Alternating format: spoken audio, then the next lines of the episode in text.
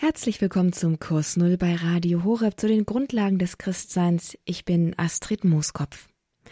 Heute gibt es ganz praktische Tipps. Tipps für alle Lebenslagen, besonders für die schwierigen. Wie geht man damit um, wenn man eine Niederlage erlitten hat oder wenn man eine Enttäuschung erlebt hat, wenn man verletzt worden ist? Was tut man, wenn man entmutigt ist? Im Analysieren dieser Dinge sind wir meistens ganz groß, vor allen Dingen im Nachhinein. Aber sie wirklich zu verarbeiten und in der Situation damit irgendwie klarzukommen, damit sieht es dann meistens anders aus.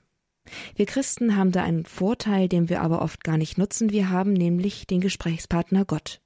Johannes Hartl gibt uns heute mit Blick auf unsere himmlischen Vater Tipps, wie wir mit den verschiedenen Unbillen unseres Lebens klarkommen. Viel Freude jetzt mit den Erste-Hilfe-Tipps von Johannes Hartl zu den Unbillen unseres Lebens. Schon mal einsam gewesen? Was ist erste Hilfe bei Einsamkeit? Wie können wir mit Einsamkeit umgehen? Zunächst, Einsamkeit ist ein Thema, das heute mehr Menschen betrifft als je zuvor. Einfach weil wir in einer Gesellschaft leben, in der immer mehr Menschen einfach alleine wohnen, alleine leben. Aber auch wir leben in einer Gesellschaft, behaupte ich, durch die Medien und verschiedene andere Sachen auch, die das fördert, dass Menschen in sich selber vereinsamen und in sich selber erstarren und weniger beziehungsfähig sind.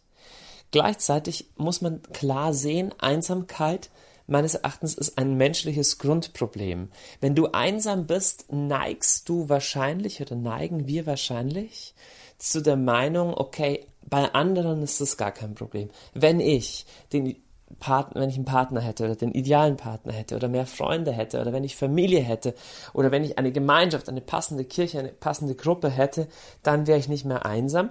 Und ein Stück weit stimmt das natürlich schon. Ne? Menschliche Beziehungen, menschliche Freundschaften sind wichtiger Bestandteil des Lebens.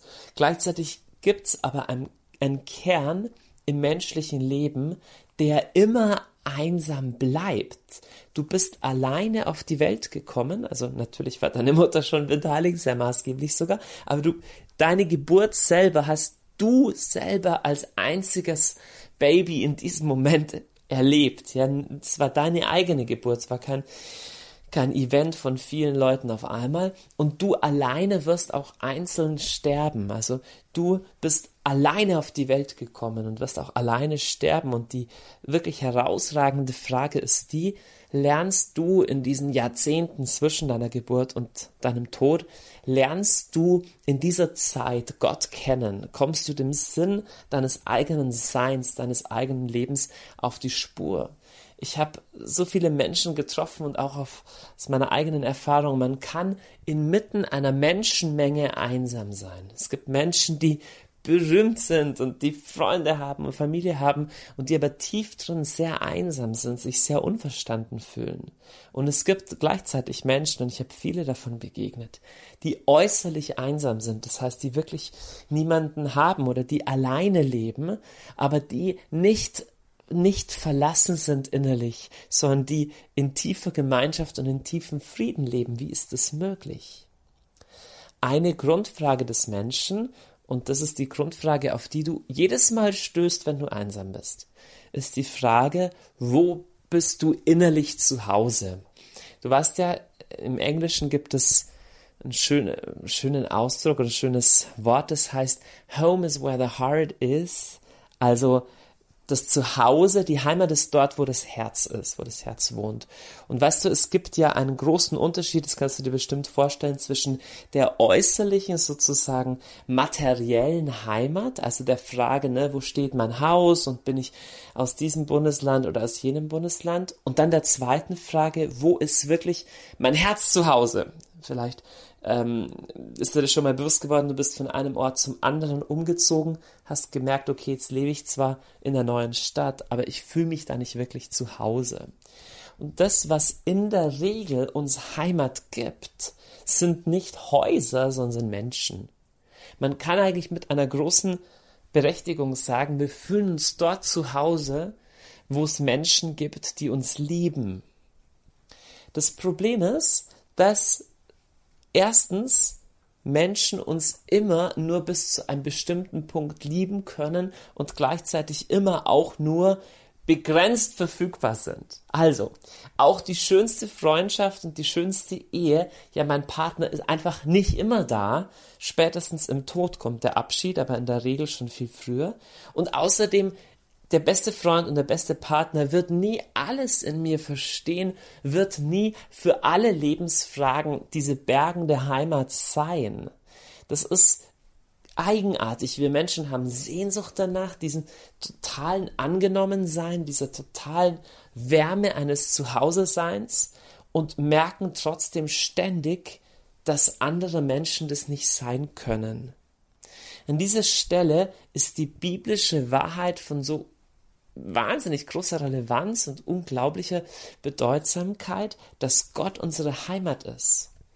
Wenn Sie mal die Psalmen lesen, David und die anderen Autoren der Psalmen wiederholt verwenden diesen Ausdruck, Gott, du bist mein Turm oder du bist mein Fels, bei dem ich mich berge, du bist mein Hort, du bist meine Sicherheit. Im Schutz deiner Flügel, im Schatten deiner Flügel berge ich mich. Ich will in deinem Hause wohnen alle Zeit. Gott ist nicht nur, denn das wissen viele Leute, sowas wie der Schöpfer der Welt oder derjenige, der nach dem Tod auf uns wartet oder, oder so. All das ist natürlich gut und wahr, aber nicht alle Christen wissen, dass er auch hier und jetzt und heute meine Burg, meine Festung und meine Heimat sein möchte. Du bist eigentlich in jeder Situation deines Lebens vor die Entscheidung gestellt, ob du im letzten glaubst, hier auf der Erde zu Hause zu sein oder ob Gott deine Heimat ist. Und wenn dein, dein, deine Herzensheimat hier auf der Erde ist, dann hast du schlechte Karten, denn, denn alles hier ist vergänglich und alles hier ist unsicher. Aber diese Sehnsucht im Herzen nach einer echten Sicherheit, die bleibt. Und ich möchte einfach zeugnishaft bekennen, dass es tatsächlich so ist. Gott ist eine reale Sicherheit, eine starke Burg in, in, Zeiten der Not, wie der Psalm einmal sagt. Gott ist nicht ein Schönwettergott. So, wenn eh alles schon gut läuft, dann kannst du zusätzlich auch noch ein bisschen fromm sein. Gott ist in seiner väterlichen Güte eine Heimat und ein Schutz und eine rettende Burg für einsame Menschen. Ich kann mir gut vorstellen, wenn du jetzt einsam bist, dann kannst du dir das nicht vorstellen. Dann denkst du dir, nein, eigentlich, was ich bräuchte, wäre ein Partner. Eigentlich, was ich bräuchte, wäre ein bester Freund. Und ich sag dir, du kannst einen besten Freund und einen wunderbaren Partner haben, aber das Grundproblem deiner menschlichen Einsamkeit wird dadurch nicht gelöst werden. Es das heißt nicht, dass es nicht völlig okay, so natürlich und menschlich ist, Freundschaften zu knüpfen und sich auch danach zu sehnen. Aber ich will dich ermutigen, hör auf, darauf zu warten dass der richtige Partner kommt oder die richtige Gemeinde oder der richtige Freund, sondern sag, Herr, ich will diese Situation von Einsamkeit und von Schmerz und von Alleinsein nutzen, um ein für alle Mal in meinem Leben klarzumachen, dass du meine Heimat bist. Und mach es konkret an diesen Abenden, wo du dich einsam fühlst. Flüchte dich nicht in alles Mögliche, womit wir uns trösten, mit Essen oder mit Fernsehen oder mit Trinken, mit all diesen Sachen, um uns abzulenken, weil wir tief drin einsam sind, sondern schließ dich ein in deine Kammer und mach es mit Gott klar. Sag, Herr, ich will jetzt erleben, dass du meine Burg bist und meine Festung und ich ergreife das im Glauben, dass du das bist, dass du mein starker Turm bist. Und du wirst diese Realität mehr und mehr sehen. Und wenn du einen Lebensstil lebst, der gegründet ist, der beheimatet ist in diesem Gott, dann bist du praktisch unbesiegbar, du wirst unmanipulierbar durch Menschen und das wird deinem Leben eine Sicherheit und einen Frieden verleihen, der alles Verstehen übersteigt und das ist wunderbar. Ich wünsche dir das von Herzen.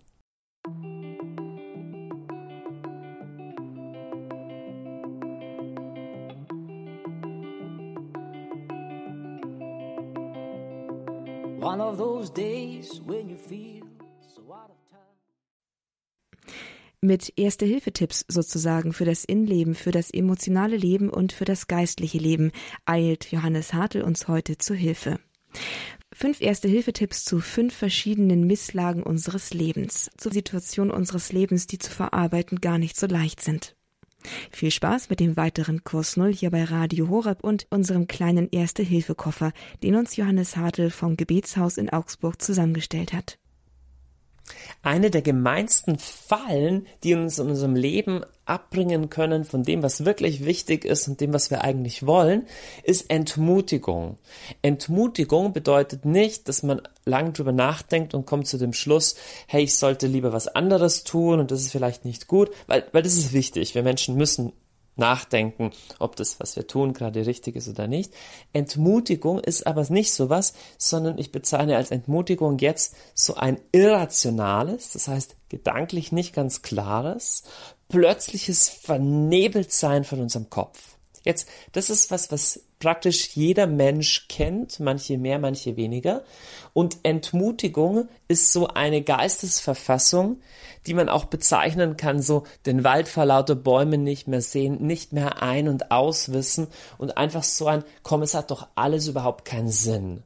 Und es ist sehr wichtig, dass du verstehst, es ist ein normaler Vorgang, es ist ein normaler Bestandteil des Kampfes um deinen Geist, also des Kampfes um dein Herz, mit Entmutigung umzugehen.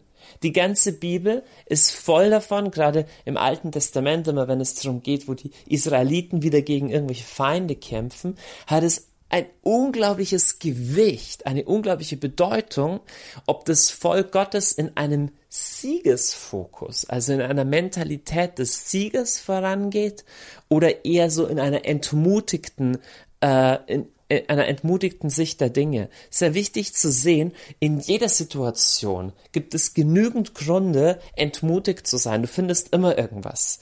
Und manche Leute finden auch tatsächlich immer irgendwas, entmutigt zu sein. Aber man kann andersrum auch sagen, in jeder Situation gibt es von Gott her, aus der Perspektive Gottes, genug Grund, ermutigt und kühn und voller Zuversicht ins Leben hineinzugehen. Deshalb erste Hilfe bei Entmutigung. Erster Tipp. Rausgehen, irgendein ein Stopp, ein Break einsetzen. Das bedeutet, wenn du merkst, ich bin gerade, ich krieg den Kopf nicht mehr frei, ist irgendwie alles dreht sich nur noch, ich bin nur noch entmutigt. Mach eine Pause, nenn dieses Ding beim Namen, sag Moment, ich ich ich habe gerade kein klares Denken mehr und setz eine Pause, nimm dir ein, zwei Stunden raus, nimm dir irgendeinen Vormittag, nimm dir Zeit und geh an einen Ort, der für dich frei oder inspirierend ist. Das kann ein ruhiges Zimmer bei dir zu Hause sein, das kann aber auch woanders sein, es kann in der Natur draußen sein, das kann irgendwo in einer Kirche sein, irgendwo, wo du, wo du mal weg von allem bist, wo du alleine bist und versuch deinen Kopf wieder klar zu kriegen und zwar mit zwei Fragen. Die erste Frage ist sehr simpel und die lautet, was ist die Lüge, der ich gerade aufgesessen bin? Schau mal her, Entmutigung fängt immer da an, wenn eine äußere Situation eh schon schwierig ist. Also das sind oft nur kleine Situationen, irgendwie ich werde krank oder es ist gerade einfach viel Stress oder es gibt irgendwie ein Problem im, im, Geld oder in der Arbeit, das Auto geht kaputt, irgendwas Kleines. So, und der Feind, du hast ja auch einen realen Feind in der Welt, der Feind passt die Situationen ab, wo es dir äußerlich schon schlecht geht, um jetzt im geeigneten Moment eine Lüge in deinen Kopf zu impfen. Wir sehen das Gleiche bei Jesus, ähm, als Jesus 40 Tage gefastet hat, das heißt, als er schon beinahe verhungert war, also extrem viel Hunger hatte, erst dann kommt der Versucher an ihn heran, das heißt, er passt seinen schwächsten Moment ab. Jetzt in dieser Situation von Entmutigung ist erstmal wichtig zu erkennen, was ist die Lüge, der ich aufgesessen bin. Und typische Lügen sind zum Beispiel Sachen wie, ich muss mich selber versorgen. Ich muss alles aus eigener Kraft schaffen, ohne Gott. Typische Lügen sind, wenn mir nicht alles gelingt, dann bin ich verzweifelt. Typische Lügen sind, äh, ich muss sofort Erfolge sehen oder Menschen müssen meine Erfolge loben, nur dann ist es sinnvoll. Entmutigung beschleicht uns fast immer, wenn du ganz genau hinhörst, fast immer dann, wenn du zu sehr auf deine eigene Kraft gebaut hast und zu sehr aus einer rein menschlichen Perspektive gedacht hast. Wenn du das Leben von Paulus anschaust im Neuen Testament, das ist voll mit Situationen, wo er sagte, hey, Ich war schon verzweifelt, es war aussichtslos, aber ich habe nicht auf meine eigene Kraft gebaut, sondern nur auf Gott gebaut. Das heißt, so eine Situation von Entmutigung kann auch zur Chance werden zu sagen, okay Herr, ich habe auf meine eigene Kraft gebaut und ich erkenne an, dass es nichts bringt. Der erste Schritt ist das Identifizieren von der Lüge. Der zweite Punkt ist das Identifizieren von der Wahrheit. Deswegen ist es so wichtig, dass wir zum Beispiel in der Schrift lesen, wirklich unser, unseren Verstand auch nähern von göttlicher Wahrheit, dass wir sagen, okay, an die Stelle dieser Lüge zum Beispiel, ich muss mich selber versorgen. An die Stelle dieser Lüge setze ich die Wahrheit. Und die Wahrheit ist, Herr, all meine Kraft ist sowieso nur in dir. Freunde, das ist eine so wichtige Aussage das Leben als Christ ist nicht ein Leben, wo Gott uns irgendwelche Gebote vom Himmel wirft und jetzt sagt er so, jetzt versuch endlich mal danach zu leben und wenn nicht, dann kriegst du eine Strafe. Viele Leute glauben das und das ist furchtbar, denn das hat nichts mit dem Evangelium zu tun. Das Evangelium ist eine Liebesbeziehung und aus der Kraft dieses Gesprächs, dieses Kontaktes, dieser Liebesbeziehung, aus dieser Kraft heraus verwandelt Gott selber nach und nach dein Leben. Das ist das Evangelium, dass alle Kraft in diesem Bleiben in Jesus Christus ist. Und dieses Bleiben ist nicht mühevoll. Es gibt schon Sachen, die uns mal Kraft kosten, aber es ist kein kein, kein, kein nervenaufreibender, muskelverschleißender, schrecklicher, ständiger Kampf, sondern es ist vielmehr Liebesbeziehung. Und wenn ihr Leben, wenn dein Leben mit Gott eher einem so einem ständigen Kampf, so einem ständigen Ringen gleicht, dann befürchte ich, dass du dieses bei Jesus bleiben und diese Einfachheit, diese Beziehung, zu, der zu wenig Priorität bislang in deinem Leben gegeben hast. Zweiten Punkt ist also, identifiziere, was die Wahrheit ist und fang an, diese Wahrheit tatsächlich anzunehmen, zu glauben, in dein Leben zu nehmen. Und der dritte Punkt ist sehr wichtig. Entmutigung ist auch eine geistliche Kraft. Das heißt, ähm, es ist etwas, wo du im Gebet bewusst dagegen stehen musst. Nicht nur so wie ich höre jetzt auf, entmutigt zu sein, sondern es ist etwas, wo du im Gebet durchkämpfen musst. Das ist etwas, was viele Menschen nicht äh, nicht gelernt haben und nicht wissen. Oft fällt es uns auch leichter, für andere Menschen zu beten.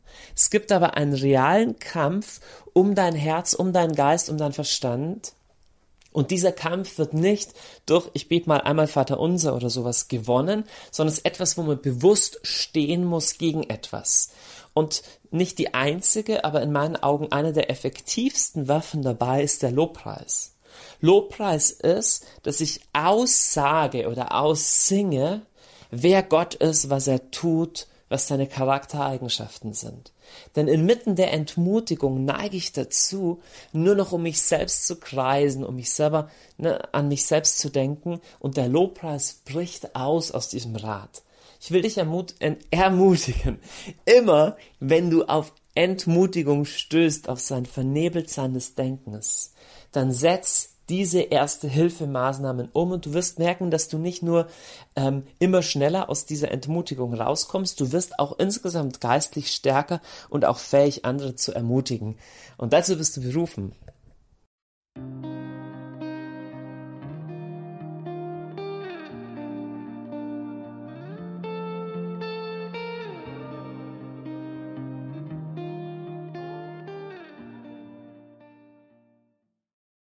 Kurs Null bei Radio Horeb mit erster Hilfe für die verschiedenen Misslagen unseres Lebens. In der heutigen Sendung haben Sie die Möglichkeit, in kurzen Abschnitten eine ebenso kurze Hilfe an die Hand zu bekommen, wenn es Ihnen mal schlecht geht. Zum Beispiel, wenn Sie eine Enttäuschung erlitten haben.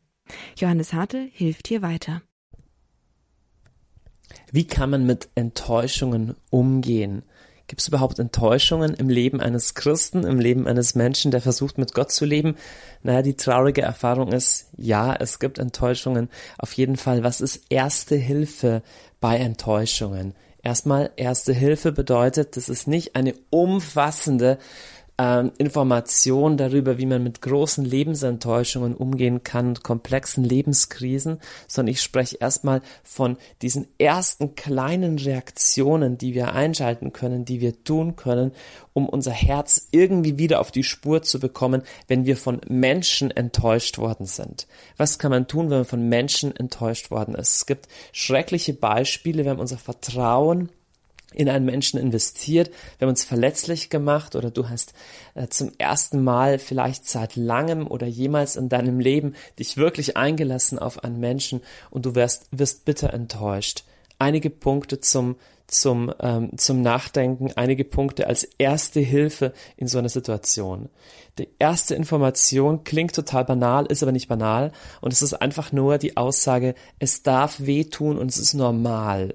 Das ist deswegen wichtig. Es gibt Menschen, die sowas wie emotionalen Schmerz überhaupt nicht zulassen können. Das ist so wie eine Sekunde nach dem Schlag muss alles schon wieder okay sein und für die ist es wichtig, es gibt auch andere. Es gibt andere, die neigen zum Gegenteil, die neigen dazu in, in, äh, in Erbärmlichkeit zu versinken, aber für beide gilt gilt erstmal, eine emotionale Verletzung ist eine echte, ist eine reale Verletzung und die nicht zu spüren ist eigentlich sehr schlimm. Ist ein Zeichen davon, dass auf meinem Herz schon Schichten und Schichten von Schutzmechanismen und von, von geistigen, von emotionalen Betonen praktisch abgelagert sind, die verhindern, dass ich diesen Schmerz spüre. Das Problem an diesen Schutzmechanismen ist aber, dass sie nicht nur meinen, meinen Schmerz betäuben, sondern auch viele andere sehr wichtige Regungen unseres Herzens. Das heißt, die erste Information ist, es ist okay, diesen Schmerz zu spüren und man darf sich Zeit lassen. Es ist auch in Ordnung und normal zu sagen, ich kann nicht sofort wieder vertrauen und ich kann noch nicht mal sofort in einem Moment vergeben. Gott ist sehr geduldig. Das heißt, erstens, es darf Zeit dauern. Zweite Information, bitte verarbeite und denk genau nach und spür dem nach, was der eigentliche Punkt dieser Verletzung war. Was hat dich eigentlich so verletzt? In der Regel ist diese Verletzung immer verbunden mit einer Aussage über dich selbst. Was meine ich damit? Ein guter Freund, jetzt mal eine kleine und harmlose Verletzung äh, zu nehmen, ein guter Freund versetzt mich. Ich habe mich eigentlich total auf die gemeinsame Zeit, auf den Abend gefreut und ganz kurzfristig sagt er ab. Jetzt merke ich meine emotionale Reaktion, mein Schmerz darüber, meine Trauer darüber, ist eigentlich steht gar nicht im Verhältnis zu dieser kleinen Sache, weil die Sache ist vielleicht so, dass ich halt stattdessen an dem Abend was anderes mache und so schlimm ist es nicht. Aber ich habe die emotional bedeutsame Aussage dadurch mitbekommen oder ich habe diesen Satz in mein Leben reinbekommen, der lautet zum Beispiel, du bist nicht wichtig, du wirst übersehen. Und jetzt wird es spannend, wirklich spannend wird es hinzuhören, was sind das für Sätze, was sind das für Botschaften, die ich hier mitbekommen habe und was haben die eigentlich in mir ausgelöst. Dem kann man nachspüren. Dritter Punkt, erste Hilfe bei Enttäuschungen ist. Diese Sätze sind in der Regel Glaubenssätze oder basieren auf Glaubenssätzen. Ich mache ein Beispiel. Wenn ein Mensch mich enttäuscht hat und in mich kam dieser Satz rein wie, du bist absolut nichts wert, okay? Zeit mit dir ist nicht bedeutsam, du bist nichts wert. Dann merkt man ja, Moment, dieser Satz, der trifft mich ja nur deshalb so, weil ich tief drin schon was anderes glaube. Und zwar, ich glaube, dass Beziehungen zu Menschen oder die Achtung, die mir Menschen entgegenbringen, das ist, was meinem Leben Halt und Wert und Sicherheit verleiht.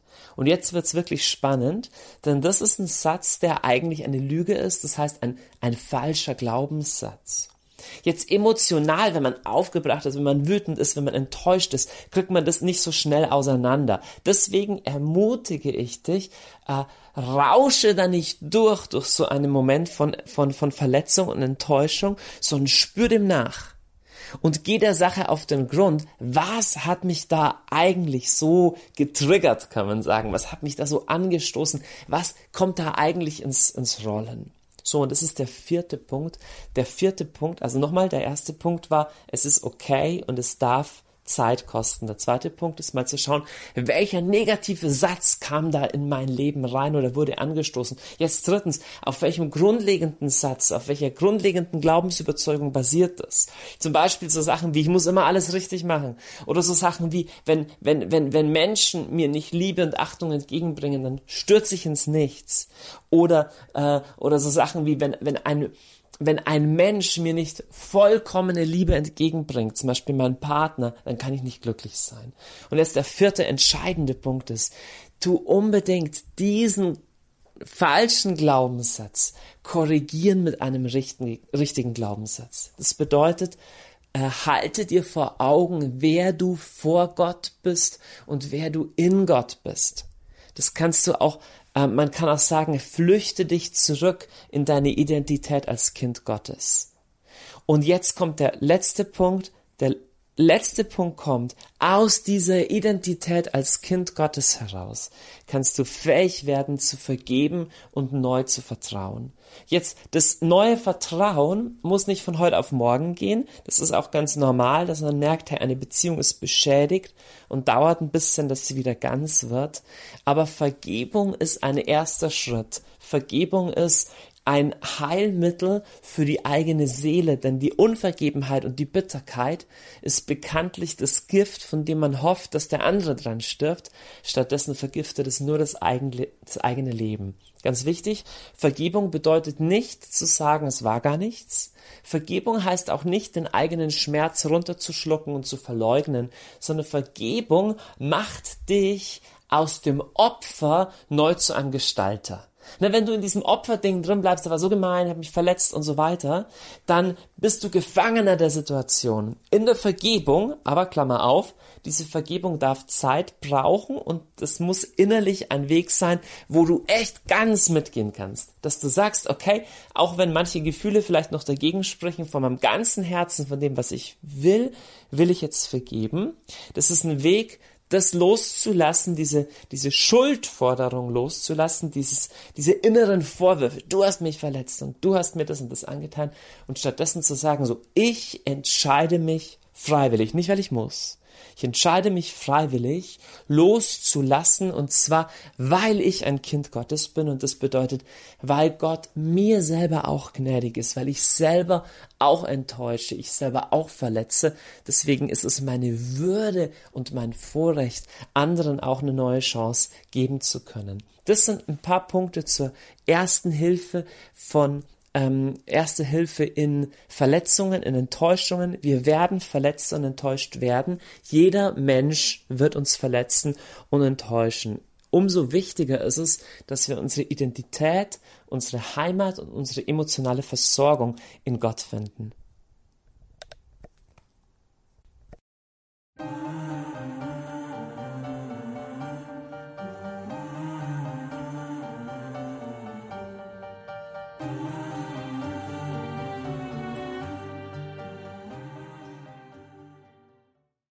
Bei einem aufgerissenen Knie wissen wir, was zu tun ist. Wir holen uns ein Pflaster aus dem Erste-Hilfe-Koffer.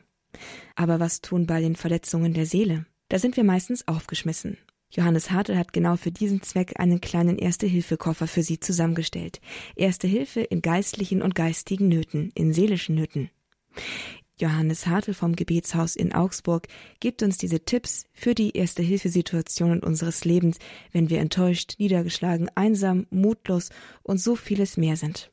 Was ist Erste Hilfe oder wie gehen wir um? Wie können wir als Christ umgehen mit Stress, mit ausgepowert sein, mit Erschöpfung?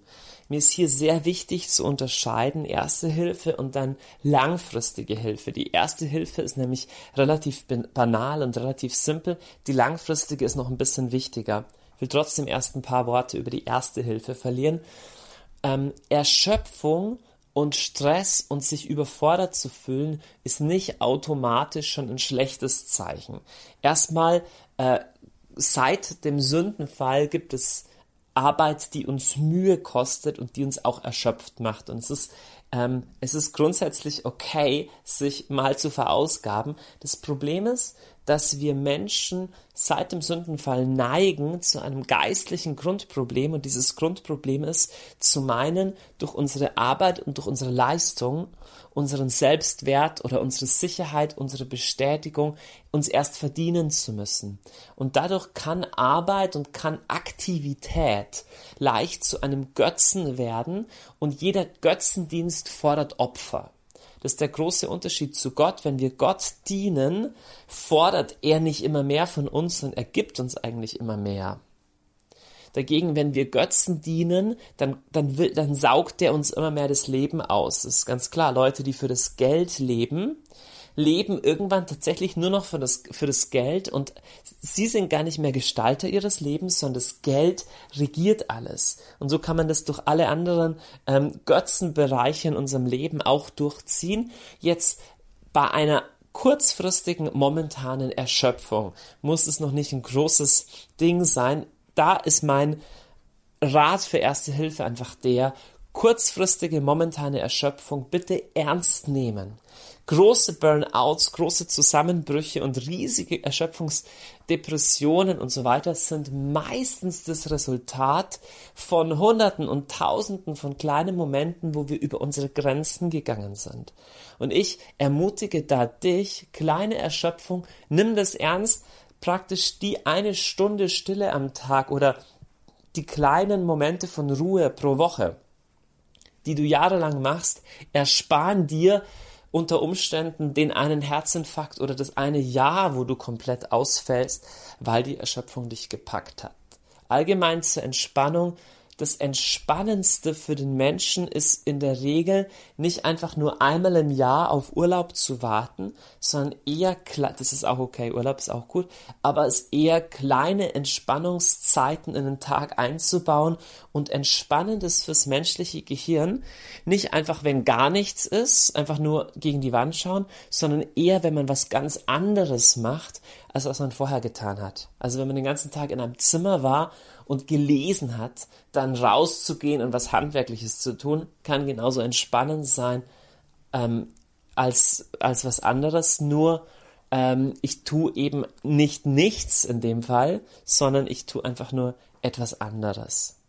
Jetzt kleine Entspannungen, kleine äh, Kleine Übungen sind die eine Sache, aber noch wichtiger ist die langfristige Frage, ist die Frage, wie kann es sein, dass so eine massive Erschöpfung, dass so viel Stress sich überhaupt angesammelt hat? Was sind ungesunde Lebensstrukturen, ungesunde Lebensprinzipien, die ich mir angewöhnt habe?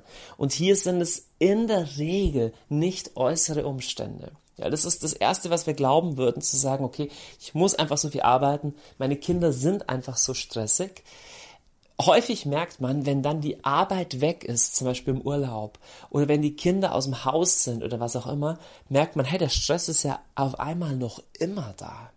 So dass man eigentlich mehr und mehr auch unter Forschern der Meinung ist, dass Stress und Burnout eigentlich nicht primär durch Arbeit ausgelöst wird. Nun, es gibt natürlich Jobs, die so gemacht sind, dass sie Menschen wirklich innerhalb kurzer Zeit zerstören. Und wenn du in einem solchen bist, dann ganz einfach versuche rauszukommen. Dein Leben ist zu kurz und deine Familie ist zu kostbar, deine Gesundheit ist zu kostbar, um in sowas länger drin zu bleiben, als du unbedingt musst. Das ist natürlich leichter gesagt als getan, aber wenn du konkret drum betest und versuchst rauszukommen, dann glaube ich, dass Gott dir einen Weg eröffnen wird, der für dich lebbar ist. Aber häufig ist es nicht wirklich der Job, sondern ist der Stress, den wir uns selber machen und sind eigentlich innere Probleme. Und dem geistlich einmal nachzuspüren, kann sehr, sehr, sehr entscheidend sein. Einfach, wenn du mal in dich selber reinhörst, wie tief ist deine Überzeugung, dass du dein Leben nicht selber retten und gestalten musst? Also, wir sollen für unser Leben Verantwortung übernehmen, das ist ganz klar. Aber weißt du, wie Jesus mal sagt, dass du aus eigener Kraft deine Haare weder weiß noch dunkel machen kannst? Weißt du, dass im letzten Gott für dich sorgt? Oder ist dein Leben ein Festklammern, ein Festhalten an Kontrolle von ich muss alles im Griff halten, es muss alles hundertzehnprozentig sein? wenn das so ist, wird sich das wahrscheinlich bis in deinen Körper hinein auswirken, dass du verspannt bist, dass du gesundheitliche Probleme, Magen, Magen bekommst und so weiter. Und da bringt es nichts, Medizin zu nehmen oder nur Massage zu nehmen, sondern da geht es tatsächlich um eine Bekehrung.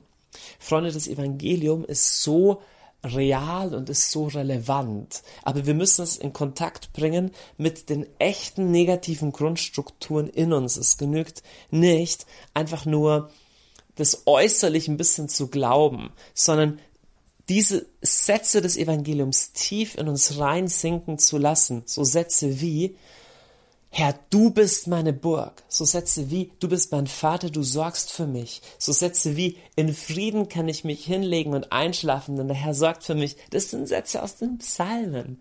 Ich ermutige dich, lies solche Psalmen durch, meditiere sie, nimm sie in dein Leben auf. Und es wird nicht von heute auf morgen, aber über die Zeit hinweg deine Haltung ändern, auch deine Haltung, äh, dein Umgang mit Arbeit und so weiter. Ich will dich einfach fragen, wo gibt es Zeiten in deinem Leben, die nicht für etwas sind, wo du nicht für jemand anderen was tust, wo du nicht irgendwas einfach lernst oder irgendwas noch werkelst oder wo es um Geld geht, sondern wo du einfach nur bist, um deiner selbst willen. Viele Menschen haben das gar nicht. Und wenn sie im Wald spazieren gehen, dann müssen sie nebenher noch, äh, suchen sie Bären oder, oder sonst was. Das, das kann ja okay sein. Aber es ist dann okay, wenn du tief drin diese Erlaubnis dir selber zusprichst. Es darf jetzt einfach mal nur schön sein. Muss ich nicht rentieren. Ich bin gerade einfach nur. Und diese Lebenshaltung entspricht total der Wahrheit. Die Wahrheit ist, unser Leben ist ein Geschenk wir haben uns das Leben nicht verdient und wir müssen es uns auch nicht verdienen, sondern wir dürfen leben aus dieser dankbaren Haltung des Empfangens. Und diese Grundhaltung raus, die macht mich witzigerweise gar nicht passiv und langweilig, sondern das ist eigentlich die Befähigung, dann auch aktiv zu sein, aber nicht aus einer Getriebenheit heraus, sondern aus einer Fülle, aus einem bei mir selber sein heraus. Und das wünsche ich Ihnen heute ganz herzlich für diesen Tag.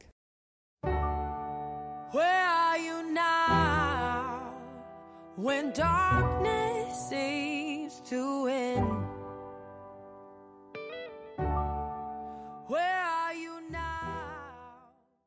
Ich weiß nicht, ob du schon mal richtig in Versuchung geführt worden bist. Das heißt, in einer wirklich brenzlichen Situation warst, wo du gemerkt hast, okay, jetzt bin ich ganz nahe dran, irgendwas zu machen, was wahrscheinlich nicht gut ist. Was ist eine erste Hilfe in so einer Situation? Erstmal ist ganz wichtig zu sehen, solange wir als Menschen auf der Erde leben, sind wir versuchbar.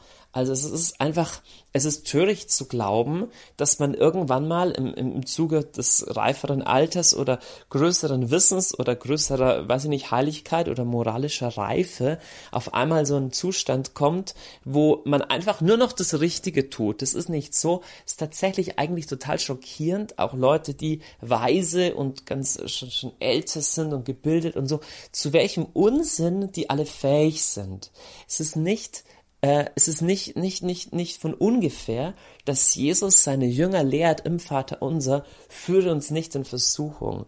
Damit ist nicht jetzt gemeint, dass Gott uns versuchen würde. Damit ist schlicht und ergreifend gemeint, dass der Beter anerkennt, Herr, ich brauche wirklich deine Hilfe. Bitte stell mich nicht auf die Probe, weil du weißt, dass ich schwach bin. Und Jesus lehrt seine Jünger auch im Garten Gethsemane, betet, damit ihr nicht in Versuchung geratet gibt uns einen Schlüssel, dass tatsächlich ein aktives Gebetsleben mit Gott in Kontakt zu bleiben eine Hilfe ist gegen Versuchung. Aber jetzt mal konkret, was ist erste Hilfe in einer Situation, wo du merkst, du bist ähm, jetzt aktiv wirklich gerade in Versuchung? Die spannende Frage, die du dir stellen musst in dem Moment, ist wirklich, wo habe ich eine offene, wo habe ich eine Tür aufgemacht? Erstmal, wenn es noch akuter ist, wenn du, wenn du unmittelbar davor bist, irgendeinen Unsinn zu machen, dann ermutige ich dich einfach nur, lauf davon. Okay? Fang erstmal gar nicht an, rum zu rationalisieren, sondern lauf davon. Es gibt verschiedene, ähm, verschiedene Bibelstellen, die in diese Richtung gehen. Flieh vor dem Bösen. Lauf davon. Bau, bau ein Break ein, wo du sagst, hey, diese Situation ist so heiß, denn du musst wissen, ähm, kein Mensch praktisch, ja, steht morgens in der Früh auf und sagt, heute bin ich mal ein echt schlechter Mensch, heute mache ich mal ganz viel böse Sachen, also das macht kein Mensch, sondern wir Menschen spielen mit Kompromissen. Also wir tun Dinge, mit, äh, wo wir uns eh vielleicht nicht hundertprozentig wohlfühlen oder wo wir schon denken, naja, okay, ist vielleicht ein bisschen am Rande. So, und wir, wir, wir gewöhnen uns an diesen Kompromiss so lange, bis unser Gewissen dazu schweigt. Das heißt, irgendwann denke ich mir nichts mehr dabei. Nein, es ist ja nicht so schlimm. Das machen alle. Es ist ja normal. Ich meine, es ist ja nicht wirklich, es, es, es war jetzt nicht wirklich geklaut, ne, sondern ich habe ja nur ein bisschen so und so. Und es ist ja nicht, nicht wirklich Steuerhinterziehung. Ich mache hier nur ein bisschen so und so. Und es ist ja nicht wirklich ein Porno, den ich mir da anschaue, sondern das ist ja nur so ein bisschen. Und ich habe ja nicht wirklich gelogen, ich habe ja nur die Wahrheit ein bisschen freier ausgelegt und so weiter. So basteln wir uns unsere Kompromisse, so lange bis unser Gewissen dazu schweigt. Und das Problem an Sünde ist, ehe wir uns versehen, spielen wir nicht mehr das Spiel, sondern das Spiel spielt uns. Das bedeutet, ehe wir uns versehen, verlieren wir die Kontrolle über das Ding und wir enden irgendwo, wo wir nicht enden wollten. Und es muss gar nicht sein, dass, keine Ahnung, dass du eine ganz schreckliche Sache machst, jemand umbringst oder irgendwie sowas. Auch im Kleineren, wir Menschen, ist allgemein unser menschliches Dilemma. Wir landen so schnell, so schnell in Dingen, wo wir eigentlich nicht hin wollten. Deswegen ist es so nüchtern und so klar, wie das Wort Gottes uns ständig lehrt zu beten. Herr, wie Psalm 119. Lehr mich deine Pfade, Herr, unterweise mich, dass ich nicht falsch laufe, weil die Fähigkeit unseres menschlichen Herzens in die Irre zu gehen, ist sehr groß. Erste Hilfe in einer Verführung, in einer Versuchungssituation, erstmal lauf davon. Bau irgendeinen Stopp ein, weil die Wahrheit ist, innerhalb kurzer Zeit ist diese Power von Versuchung auch wieder weg. In dem Moment, wenn du direkt davor bist, das zu tun, hast du den Eindruck, daran hängt dein ganzes Lebensglück. Und häufig ist es so, im Rückblick denkt man sich, wie bescheuert war ich eigentlich? Und in viel Unsinn rasseln wir nur deswegen rein, weil wir nicht gelernt haben, früh genug einfach so einen Break zu machen. Einfach nur zu sagen, hey, diese Situation führt zu gar nichts, das, dieses Gespräch endet nur im Streit oder dieser Abend, diese Party endet für mich nur in einem Desaster. Ich breche das schnell ab das ist viel leichter, es ist immer viel leichter, ein kleines Feuer zu löschen, als einen riesengroßen Brand. Jetzt, der zweite Schritt ist der zu fragen, wodurch habe ich hier eine Tür geöffnet? Und hier ist es ganz wichtig, nie in Selbstverdammnis zu kommen, nie sowas wie, oh je, wie konnte ich nur und einmal mehr ist es mir passiert. Das ist ganz normal. Wir sind schwache Menschen. Wir sind Menschen, die von Gott unendlich geliebt werden und die gleichzeitig aber halt ihre Schwachstellen haben. Jeder Mensch hat die. Und es ist sehr viel Weisheit und sehr viel Wunderbares drin, nach und nach zu lernen, wie kann ich mich selber gut führen. Also, was sind meine Engstellen? Zum Beispiel, wenn ich merke, hey, immer wenn ich einsam bin, immer wenn ich alleine bin, wenn nichts los ist, dann neige ich dazu, das und das zu tun. Ja? Oder wenn ich überfordert bin, wenn ich gestresst bin, dann reagiere ich meistens so und so. Das heißt, ich lerne nach und nach nicht einfach die Sünde zu bekämpfen, das geht gar nicht. Du kannst nicht sagen, jetzt aktiv, ich höre jetzt auf, jemals wieder zu sündigen, da machst du dir nur Druck und das ist völlig bescheuert der effektivste Sieg gegen die Sünde ist, dass du dich mehr und mehr von Gott lieben lässt, dass du in deine Beziehung zu Gott investierst und dass du dir selber auf die Schliche kommst, welche Situationen es zu vermeiden gilt, wo du merkst, hey, durch diese Situationen tue ich mir selber nichts Gutes, im Nachhinein habe ich da gar kein gutes Gefühl dabei und du Weisheit bekommst, einfach der Versuchung, weniger Tür und Tor zu öffnen. Abschließendes Wort. Gott liebt dich. Du musst nicht aus eigener Kraft, keine Ahnung, perfekt werden oder sowas, sondern es geht darum, deine Beziehung mit Jesus auszubauen und aus der Kraft dieser Beziehung heraus immer mehr in einer guten Sorge für dich selbst Rahmen zu stecken, wo du dich nicht unnötig empfänglich und verwundbar machst für Pfeile von Versuchung und so kannst du sogar über Bereiche, wo du jetzt den Eindruck hast, ich rassel jedes Mal wieder rein, kannst du nach und nach immer mehr Sieg bekommen. Unterschätze niemals die Kraft dieser kleinen Ja's, also dieser kleinen Umkehrbewegungen zum Herrn. Äh, du musst nicht von heute auf morgen der perfekte Mensch sein. Fang an, in kleinen Schritten gut Verantwortung zu nehmen zu übernehmen für dich. Und wenn du gefallen bist, dann kehrst du einfach wieder um. Und so wirst du mehr und mehr Sieg über Versuchungen bekommen. Das war der Kurs Null bei Radio Horeb mit einem Erste-Hilfe-Koffer für die Notlagen unserer Seele im Alltag. Ich hoffe, Sie haben einiges daraus mitnehmen können. Wenn Sie aber vielleicht noch einmal nachhören möchten oder sich dieses erste oder sich dieses erste Hilfeset einfach herunterladen und immer für die Notfälle auf Ihrem Handy mitführen möchten, dann ist das ganz problemlos möglich bei uns auf horeb.org in der Mediathek im Kurs Null finden Sie diese Sendung unter dem Titel Erste Hilfe. Zu Gast war Johannes Hartl, der Gründer und Leiter des Gebetshauses in Augsburg, und auf deren Website finden Sie natürlich auch andere interessante und weiterhelfende Vorträge von Johannes Hartl und anderen Referenten des Gebetshauses in Augsburg.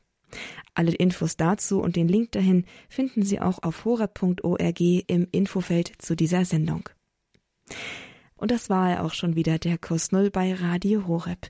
Viel Freude mit den weiteren Sendungen bei uns im Podcast.